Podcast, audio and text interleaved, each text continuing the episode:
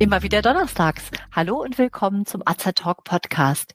Diese Woche möchte ich Sie über die Ausbildung und den Beruf der PTA, der oder des pharmazeutisch-technischen Assistenten informieren. Ich bin Juliane, ich bin Apothekerin und Azer Talk ist das rezeptfreie und gut wirksame Format von Azerta.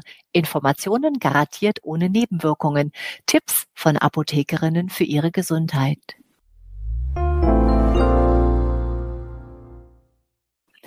Zum Personal einer Apotheke gehören neben Apothekern vor allem die pharmazeutisch-technischen Assistenten, die PTA. Die oder der PTA ist die rechte Hand des Apothekers und hat Aufgaben wie die Beratung oder den Verkauf von Arzneimitteln oder auch die Herstellung von Arzneimitteln und Rezepturen.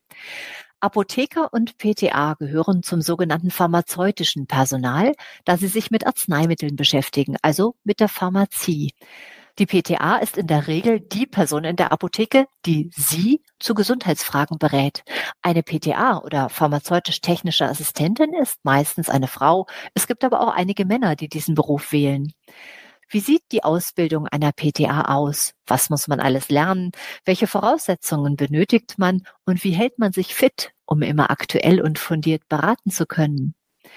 Vielen Kunden ist nicht klar, dass Apothekenmitarbeiter ein sehr umfassendes Wissen haben müssen. Da kommen Fragen zum trockenen Auge und gleich darauf zu Diabetes oder zu Migräne. Auch in speziellen Bereichen wird von unseren Kunden erwartet, dass wir uns richtig gut auskennen. Lebenslanges Lernen und Fortbilden ist darum in diesem Beruf unglaublich wichtig. Für heute habe ich mich zum Interview mit Katrin Niemeyer getroffen. Ich werde Katrin duzen, weil wir inzwischen schon etwas länger zusammenarbeiten, obwohl wir uns noch nie persönlich gesehen haben.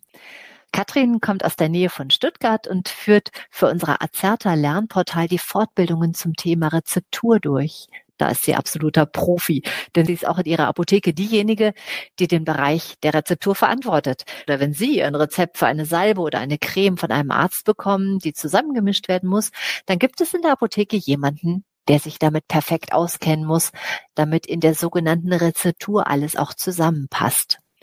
Doch dazu gleich mehr. Begrüßen Sie mit mir Katrin Niemeyer. Hallo Katrin. Hallo Juliane.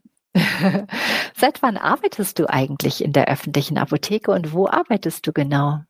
Also in der öffentlichen Apotheke arbeite ich jetzt im März sind es zehn Jahre als ausgelernte PTA. Davor natürlich das halbe Jahr Praktikum bezogen auf die Ausbildung. Ähm, ich arbeite ähm, in einer öffentlichen Apotheke im Kreis Göppingen und da bin ich jetzt seit knapp zwei Jahren. Und wie bist du ursprünglich darauf gekommen, den PTA-Beruf zu erlernen? Ja, der PTA-Beruf, das war schon immer das, was ich gerne machen möchte. Ähm, bisschen familiär belastet quasi. Ähm, meine Mutter ist auch PTA und ähm, ich war schon in der Apotheke, da war ich eine Woche alt und das hat mich ähm, durch mein ganzes Leben irgendwie begleitet und ähm, mit der in der Realschule bei einem Schulpraktikum war ich dann auch in der, das erste Mal in einer Apotheke und es hat mir sehr gut gefallen und die Apothekerin dort hat äh, auch gleich zu mir gemeint, dass es genau der richtige Beruf für mich sei und so hab, bin ich zu dem Beruf gekommen. Was hat dir besonders gefallen an dem Beruf? Also was waren die Dinge, die dir schon vor der Ausbildung klar waren, dass du sie gerne machst? Also sehr gut gefällt mir natürlich immer der äh, Kontakt mit den Patienten. Das ist für mich immer so dieser Austausch und wenn man einfach helfen kann, wenn man Leute beraten kann und die sind einfach glücklich und zufrieden. Und das gefällt mir auf jeden Fall am meisten. Und man arbeitet immer in einem Team, was ich auch immer sehr gut finde. Da kann man sich immer noch mal gegenseitig austauschen und absprechen. Das sind so die Hauptthemen, die mich gut interessieren. Genau. Weißt du, was mir auch immer einfällt, was mir auch einfach in der Apotheke immer so gut gefällt? Es klingt zwar banal, aber dass man sich bewegen kann. Wie viele Leute sitzen den ganzen Tag nur rum und in der Apotheke laufen wir richtig viel, ja? Also ich finde, das ist auch so ein Punkt, dass man einfach so den ganzen Tag in Bewegung ist. Geht dir das auch so? Ja, das geht mir auch so. Also das ist schon, in der Apotheke gibt es ja entweder ähm, Schubladen hinten im Backoffice oder es gibt auch mittlerweile Apotheken, die so automatische äh, Kommissionierer haben. Ähm, wenn man halt die Schubladen hat, dann läuft man halt schon deutlich mehr, als wenn man auf Knopf drückt und es kommt quasi automatisch raus. Genau, eine PTA in unserer Apotheke hat nämlich mal mit dem Schrittzähler gemessen. Sie kam auf elf Kilometer. Also das ist schon guter Sport. Aber das natürlich stimmt. nicht der Hauptgrund, warum man den Beruf wählt. Ähm, welche Voraussetzungen muss man eigentlich mitbringen, um für die PTA-Schule überhaupt zugelassen zu werden? Also man braucht auf jeden Fall einen abgeschlossenen Realschulabschluss. Ähm, früher war das so, dass man auch einen bestimmten Schnitt haben musste, um auf staatliche Schulen zu kommen. Ansonsten gibt es immer noch die Möglichkeit von privaten Schulen. Ähm, das ist mittlerweile in der heutigen Zeit aber nicht mehr so, dass es da einen bestimmten Schnitt gibt. Bei mir damals war der Schnitt noch und ähm, genau.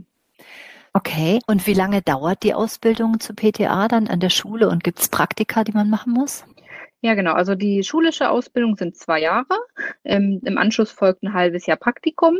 In den zwei Jahren muss man aber so Pflichtpraktikas machen. Das sind insgesamt ähm, acht Wochen. Das haben wir dann in den, habe ich in den Sommerferien gemacht. Und ähm, ja, ich bin mir jetzt auch gar nicht mehr sicher, Julian, ob das sechs oder acht Wochen waren. Also, Egal. Aber ja. jedenfalls macht man irgendwie Praktika zwischen. Ist auch, finde ich, ganz wichtig, dass man die Praxis kennenlernt um auch zu sehen, also für die, die jetzt nicht wie du das alle schon in der Kindheit erlebt haben, sondern für die, für die die Apotheke vielleicht neu ist, um zu sehen, ob das so für einen überhaupt passt, oder?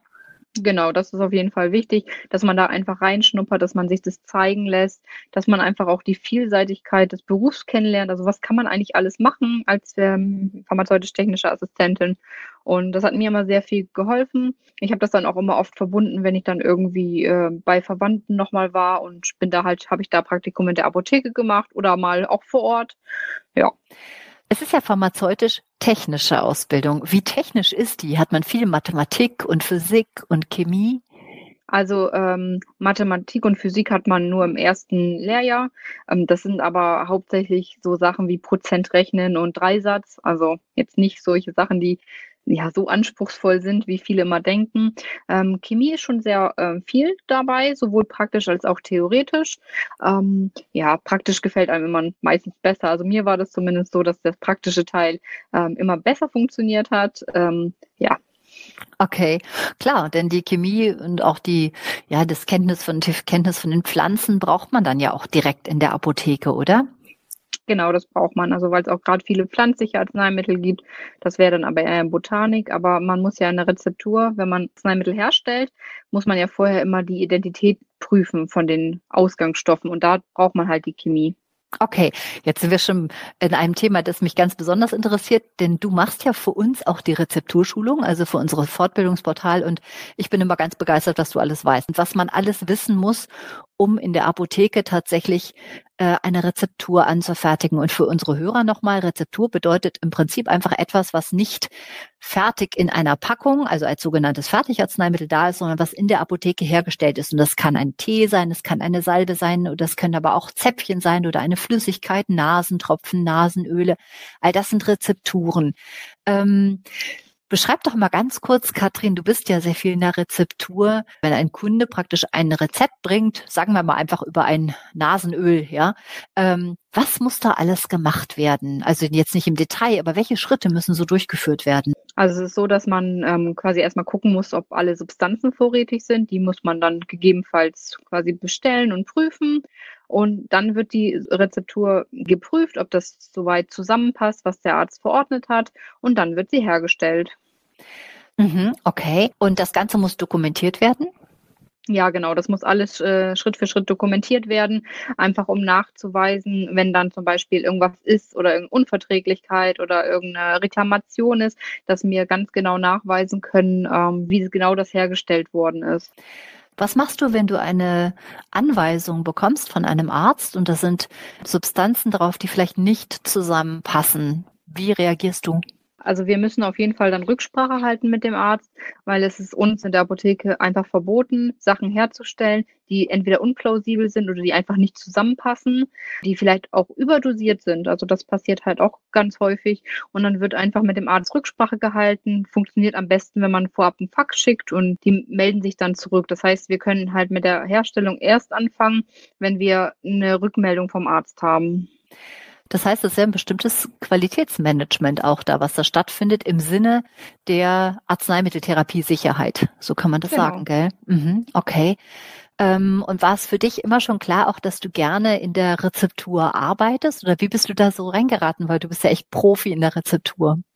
Also ich bin da tatsächlich einfach reingeraten, weil es mir in der Ausbildung schon am meisten Spaß gemacht hat. Das war auch das Prüfungsfach, wo ich am besten war. Das hat immer schon sehr viel Spaß gemacht. Und 2012 kam dann die neue Apothekenbetriebsordnung. Da wurde es halt neu festgelegt, wie das in der Rezeptur zu laufen hat, also Qualitätsmanagement und so weiter. Und dadurch, dass ich von Anfang an dabei war, habe ich mich auch von Anfang an damit beschäftigt. Sehr gut. Ganz anderes Thema. PTA werden ja nicht nur in der Apotheke eingesetzt, sondern man findet PTA auch in Krankenhausapotheken, in der pharmazeutischen Industrie, beim pharmazeutischen Großhandel, bei Behörden, auch bei Krankenkassen, in Gesundheitsverwaltungen, Apothekenkammern und Verbänden. Manche PTA gehen an PTA-Schulen, werden dort Lehr-PTA, werden oder werden Pharmareferent. Es gibt PTAs, die in Fachverlage gehen oder auch bei der Bundeswehr arbeiten. Das heißt, es ist ja ein Berufsbild, was es in ganz, ganz vielen Branchen äh, gibt. War es für dich klar, dass du eigentlich wirklich in der Apotheke arbeiten möchtest, eigentlich das Hauptgebiet der PTA oder hat es dich auch gereizt, mal irgendwo anders hinzugehen? Also die Apotheke hat mich immer schon an sich gereizt, weil da ist einfach der Kundenkontakt da, der Patientenkontakt. Man kann dort einfach sein Wissen weitergeben und einfach die Patienten damit gut beraten.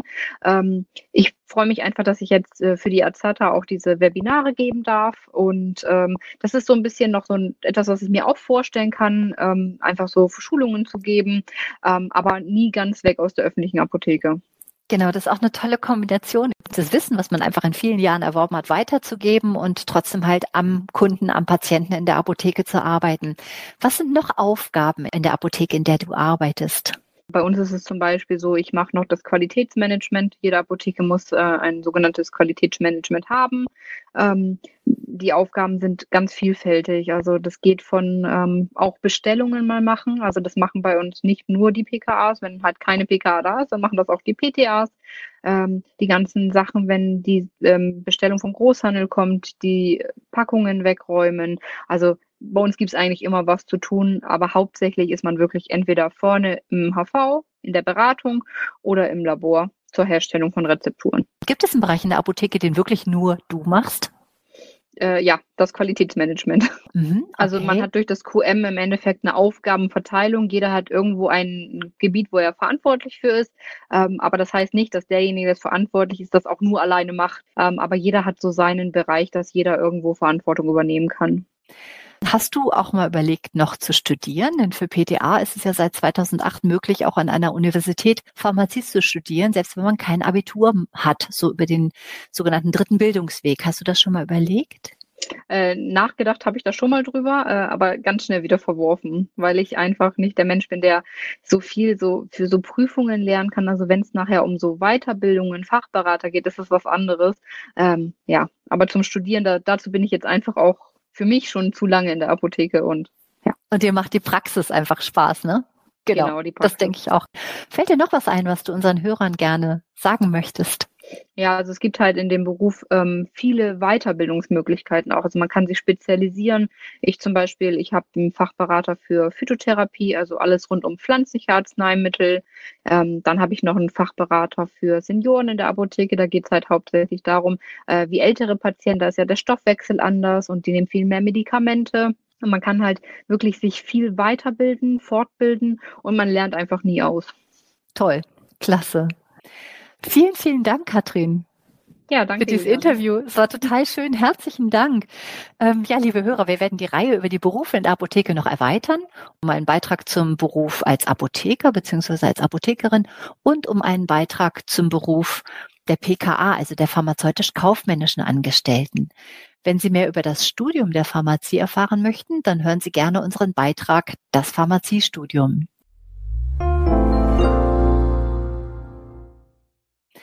Wenn Sie sich für uns oder unsere Fortbildungsvideos interessieren, besuchen Sie uns gerne auf azerta.de oder hören Sie unseren Beitrag Wir sind Azertalk. Vielen Dank fürs Zuhören. Empfehlen Sie uns gerne weiter und bis zum nächsten Donnerstag. Bleiben Sie gesund und informiert.